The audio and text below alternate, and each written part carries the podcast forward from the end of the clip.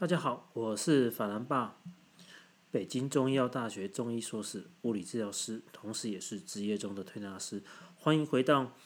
法兰爸的健康相谈室这个单元。今天我们要讨论的主题是，很多养生专家都在说，夏天千万不要吃冰。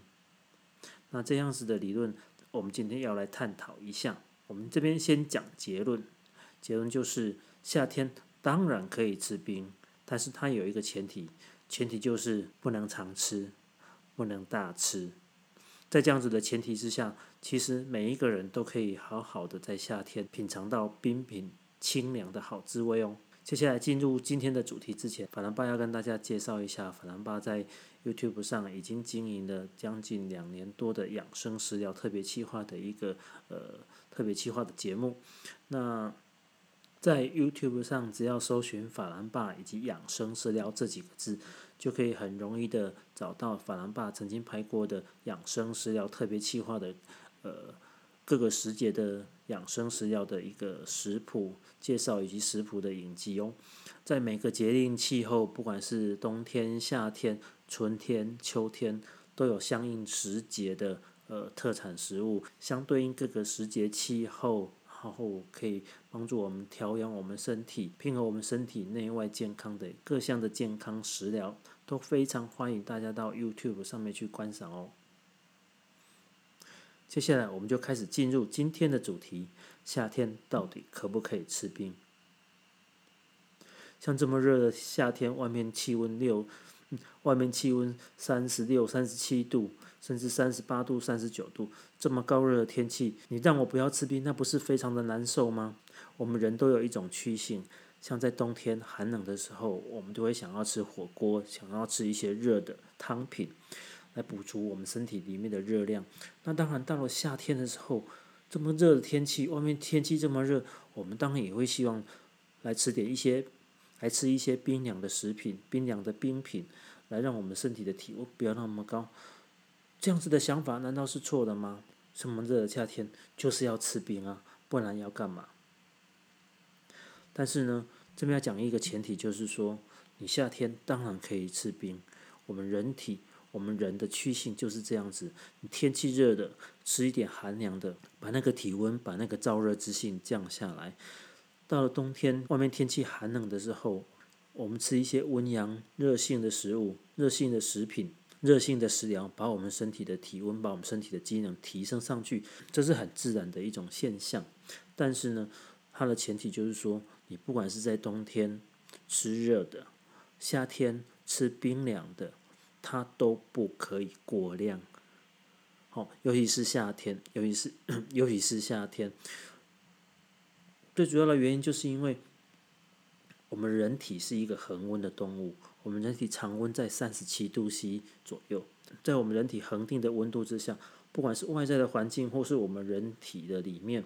你接触到过高或过低的温度变化的时候，我们身体里面的恒定系统就会很努力的要把这样子的呃高温或是低温的情况把它矫正回来。所以，当我们吃的温度过低的冰，我们身体要花费很多的热量去把这个冰它。它带来的一个冷的一个情况，把它改善到我们人体的常温。那如果说我们吃进去的冰，或是我们吃进去的呃凉品、冰品的一个量不多的话，或者是我们偶尔偶尔才去吃一次，我们的身体很快就可以把这样子的一个失衡的状况矫正回来，那是没有关系的。但是如果说你常吃，或者说你本身身体身体先天的体质，肠胃功能就比较不好。你在调整它这个体热、调整我们营养的状况，就本来身本身就不是很好的时候，或者是说，呃，年纪开始大了，我们身体里面的气血循环开始下降，它这个矫正温度或是提供我们人体热能去去把冰品温度提升上来，这样子的一个功能，它其实是减弱的。在这样的情况之下，就会很容易让我们的身体里面的平衡系统失常。那失常了之后呢，就会导致我们人体会有腹泻、腹痛哦等等不好的一个症状。再更进一步，你偶尔偶尔失常了，它会让你腹泻、腹痛，然后呃短暂的不舒服。如果你常常做的话，甚至会出现说呃有会有恶寒、怕热、手脚冰冷，甚至于头晕、头痛等等的症状，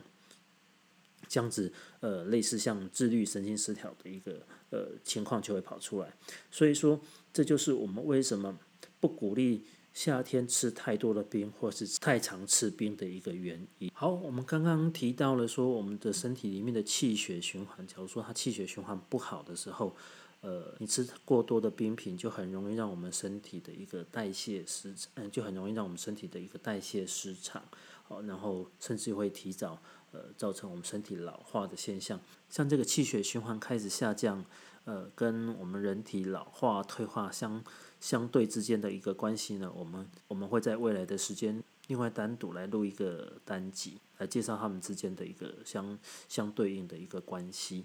好。那我们刚才提到了，呃，夏天可以吃冰，但是不能常吃、不能大吃的一个原因。接下来我们来聊聊，如果我们今天在夏天的时候不遵守这样子的一个准则，它会产生是什么样的后果？就是说，我们夏天的时候，呃，只要天气热了，我想吃冰的，我就吃冰的，吃一个不够，吃两个，吃两个不够，吃三个，甚至于我早上吃，中午吃，下午吃。这样的时候，对我们人体会产生什么样的一个状态，或是说产生什么样的一个危害？我们接下来我们来讨论一下。在中医，在中医的观点里面认为，呃，冰品或是凉品，它就是属于一种寒湿之物，吃的这些东西就会让我们的体质慢慢的偏寒，然后会加重我们身体里面的一个湿气。它最主要的原因是因为你吃下去的冰，它会抑制我们身体里面的阳气，那我们的身体里面的一个阳气就是呃所谓的脏腑五脏六腑的功能，它没办法得到一个很好的一个发挥作用，它会抑制到或是损伤到我们的五脏六腑阳气的运作，它的功能，然后会使身体的各项代谢循环所有的机能都会跟着下降。在这样子的情况之下，在这样子的情况之下，我们人。哦，每个人可能不一样，呃，可能对冰品它的一个忍受，对冰品它的一个耐受程度可能会有不一样。也许身体不会马上出现问题，但是长久而往，但是长久而往，这些东西长期累积在我们身体里面，它就会会有一个对我们身体产生一定量的一个影响。最常见的就比如说女生她的一个经痛、经量，或是白带偏多的一个问题。如果常吃冰的女生，它很容易造成，因为吃了过多的冰品、冰饮这样子寒湿的呃饮料、寒湿植物呢，会影响，它会影响我们女性的一个经血会凝滞不畅。就是说，原本你血液应该是一个顺畅的流动的一个状态，那因为你吃了冰之后呢，它这个寒凝的效果，因为冷，然后造成它凝结的一个效果，会让你的经血运行。无法顺畅，那接着就会影响到我们的子宫啊，女性的子宫会影响到女性的子宫，它的一个收缩的时候，我们的经血每个月的经血就排的不是很干净，那会让你的经血量变少，甚至会让你的经血颜色会变暗。那气血不通，我们刚才讲说，我们刚才讲说它会造成经血凝滞的状况，因为气血就会不通，那不通就会变成更严重的经痛，那。这样子的经痛常常会牵到我们的腰脊、下背、呃骨盆这一块呢，酸软疼痛的一个状态，甚至在水液的代谢方面，也会在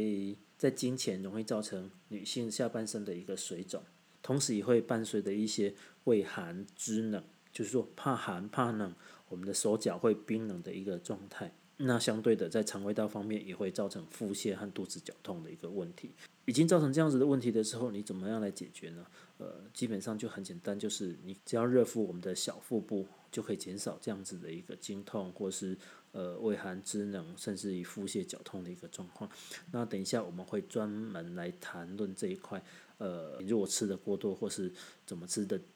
吃的过多之后，我们要怎么样来矫正这样子的一个。不好的一个状态。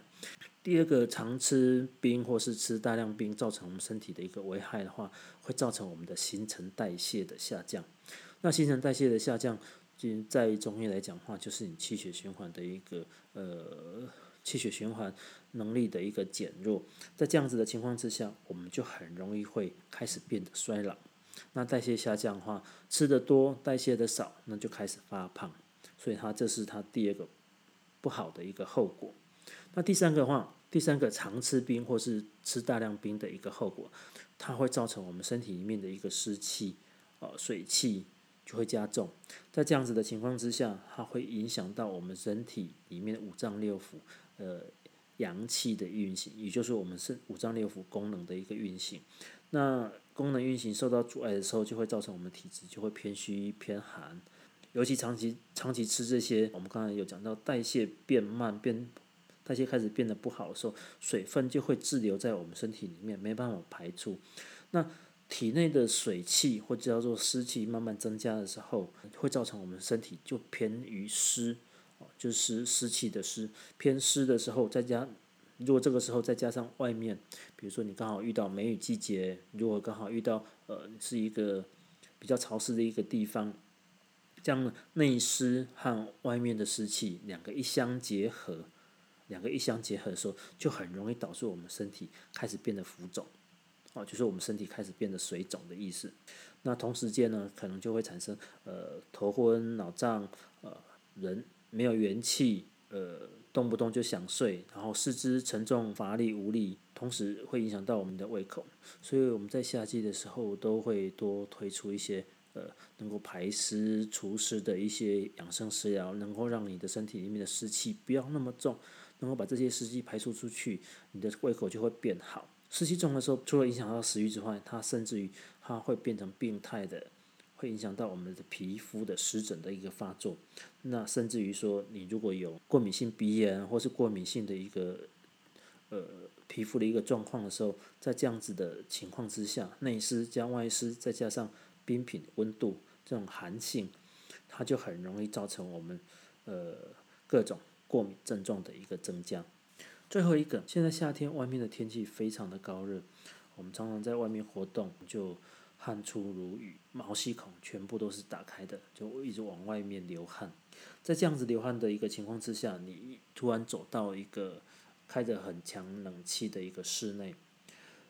它这种状况就很像我们在高热。我们人体高热高温的一个情况之下，你突然灌了一杯很冰很凉的一个冷水，或是说吃了一大口，吃了一大杯的一个刨冰冰品，这样子一个高温到低温剧烈温度变化的一个情况，会造成我们的寒气，啊，会造成体外的寒气，或者是说我们吃进去，呃，肚子里面这个寒气，它会绑住我们的身体。绑住我们身，从外面的话就绑住我们的皮表，那在里面的话就绑住我们的一个肠胃道。那这样子的情况就会让我们体内的一个暑热之气，就是我们身体的高热散发出去的一个高热，没办法正常的代谢出去，没办法正没办法正常的透过排汗而代谢出去。就是在室内，虽然在室内就开始出现。怕冷、发热、头痛、身重，甚至肩颈僵硬的一个状况，因为你吹到风了，哦，因为你在毛细孔大开的时候吹到冷风了，所以呃，我们的肩颈皮肤这个神经感应的地方，它全部都会紧缩起来，就会变成肩颈僵硬的情况。那同时，呃，肩颈僵硬的，它就会影响到我们的头痛、偏头痛，哦，然后甚至会血压升高、头晕等等的一个症状等等的一个情形。那以上这几点就是，你如果在夏天的时候为了一时贪凉，没有控制好量，没有办法好好的控制你自己的一个本身的欲望，然后吃的过多或吃的太频繁，而导致我们身体没办法负荷，而产生了一些不好的一些症状。接下来让我们先休息一下，来段串场音乐。我们要来广告一下我们。呃，友好平台不是我们的友台制作。那在之前预录呃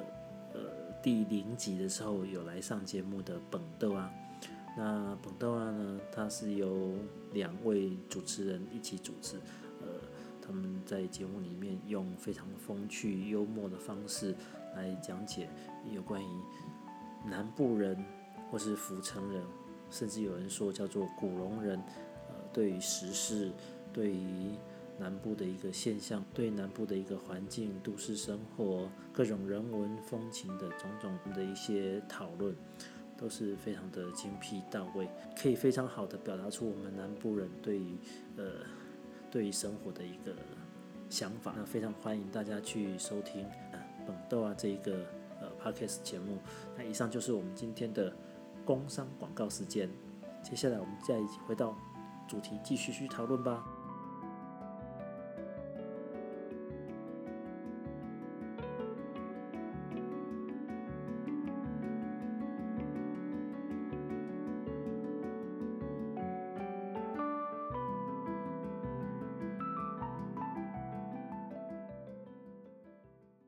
刚刚谈了，如果说你没办法好好的节制自己的一个欲望，在夏天在高热的天气之下，太频繁的吃的冰品，或是吃的过多的冰品，它所造成的一个危害。那回过头来讲说，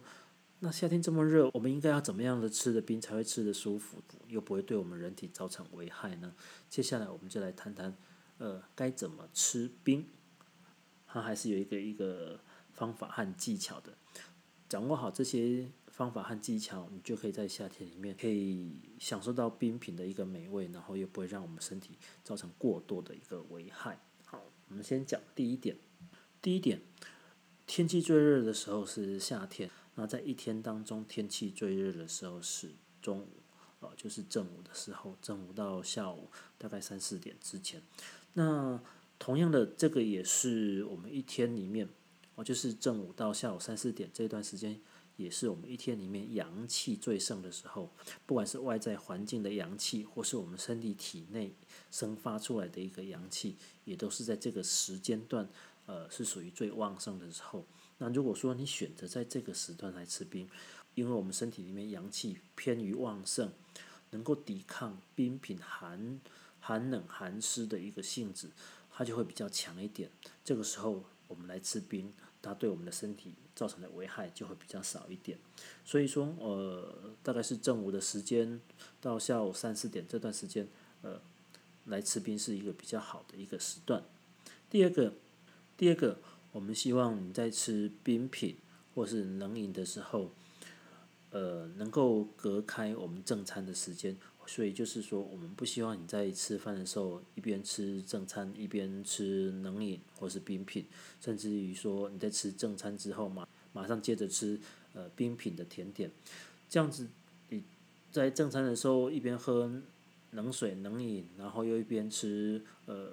热的一个食物，会造成我们体内一下高热一下。低温这样子的一个温度变化，会对我们的肠胃道造成过多的刺激和不好的一个损害。那空腹的时候，当然也不是一样，不建议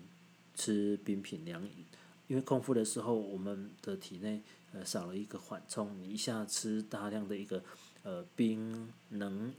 冰冷之物到我们的肠胃道里面，呃，它会直接刺激到我们的一个肠肠胃道，就很容易呃造成我们。呃，之前刚才讲的那些不好的一个状况会产生出来。第二个就是建议，呃，最好是在饭后半个小时、一个小时，呃，以上再来吃冰品冷饮，啊，避免短时间之内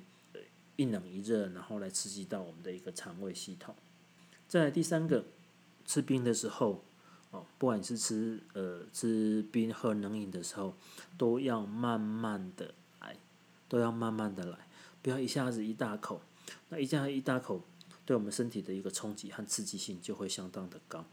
那如果说你在吃冰或是喝冷饮的时候，能够在口腔里面先含着，稍微在等冰或者是说那个冷饮的温度提升一点的时候，呃，再慢慢的把它吞下去，就可以避免，哦，就可以避免掉太过于刺激到我们的喉腔、呼吸道以及肠胃道。这样子的温度的回升一点点，它并不会呃影响到它的食品的一个美味的程度。这个时候，因为它温度稍微高了一点点，你再去吃它，对我们身体的一个影响，它当然也会比较小一点。好，所以第三点就是希望吃冰的时候，在吃冷饮的时候，希望能够呃能够细细的品尝，慢慢的从喉腔里面吞咽下去。再如何吃冰吃的健康，这一点就是身为中医人比较讲究的一点了，就是说。你吃冰的时候，冰它本身就是一个寒凉的性质。那假如说你这个冰品的内容它又是一个寒凉性质的一个食物，或是它的一个属性的话，它就会造成它就会造成寒上加寒的一个作用。比如说夏天我们会吃的西瓜。呃，哈密瓜这种瓜类，它是属于偏寒凉性质的一个瓜饼，它本身就可以帮助我们消除我们的体热。这个时候，你要把寒凉之物再制成冰品，不管是制成冰棒或是制成冰淇淋，这样子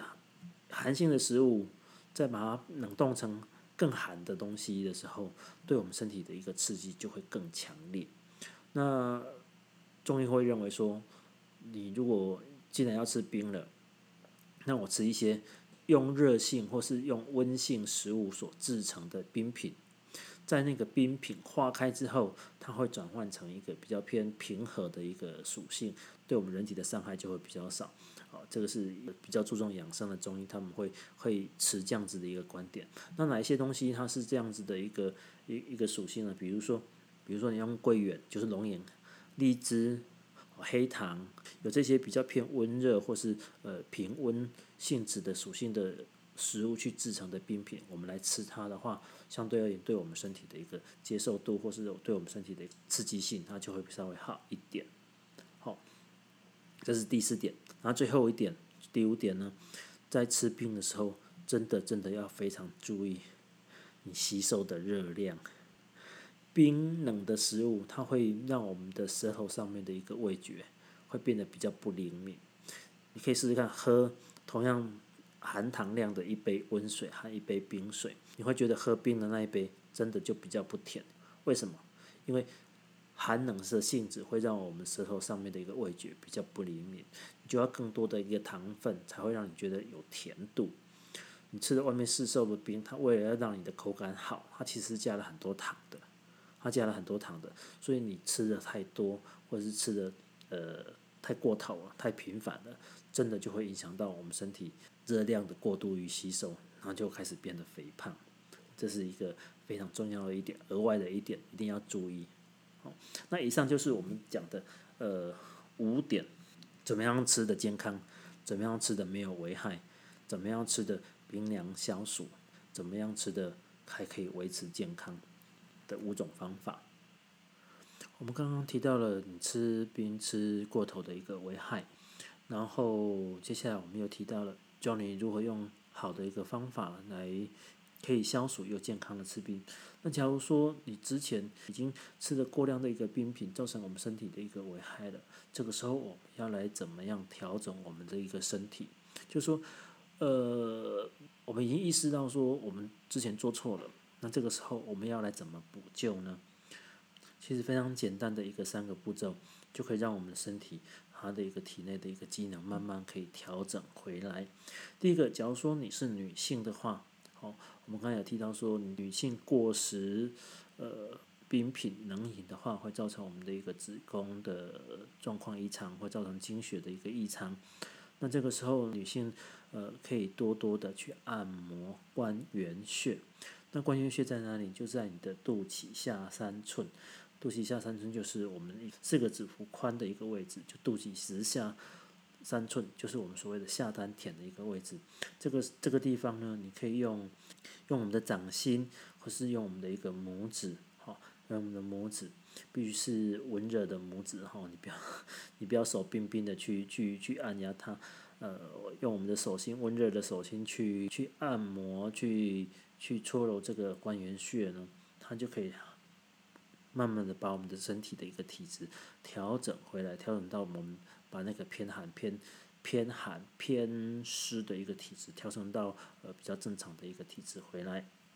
那这个当然有前提，前提就是你不能够再像之前那样子，呃呃吃的很多，吃的很平常，然后呃完全都不忌口，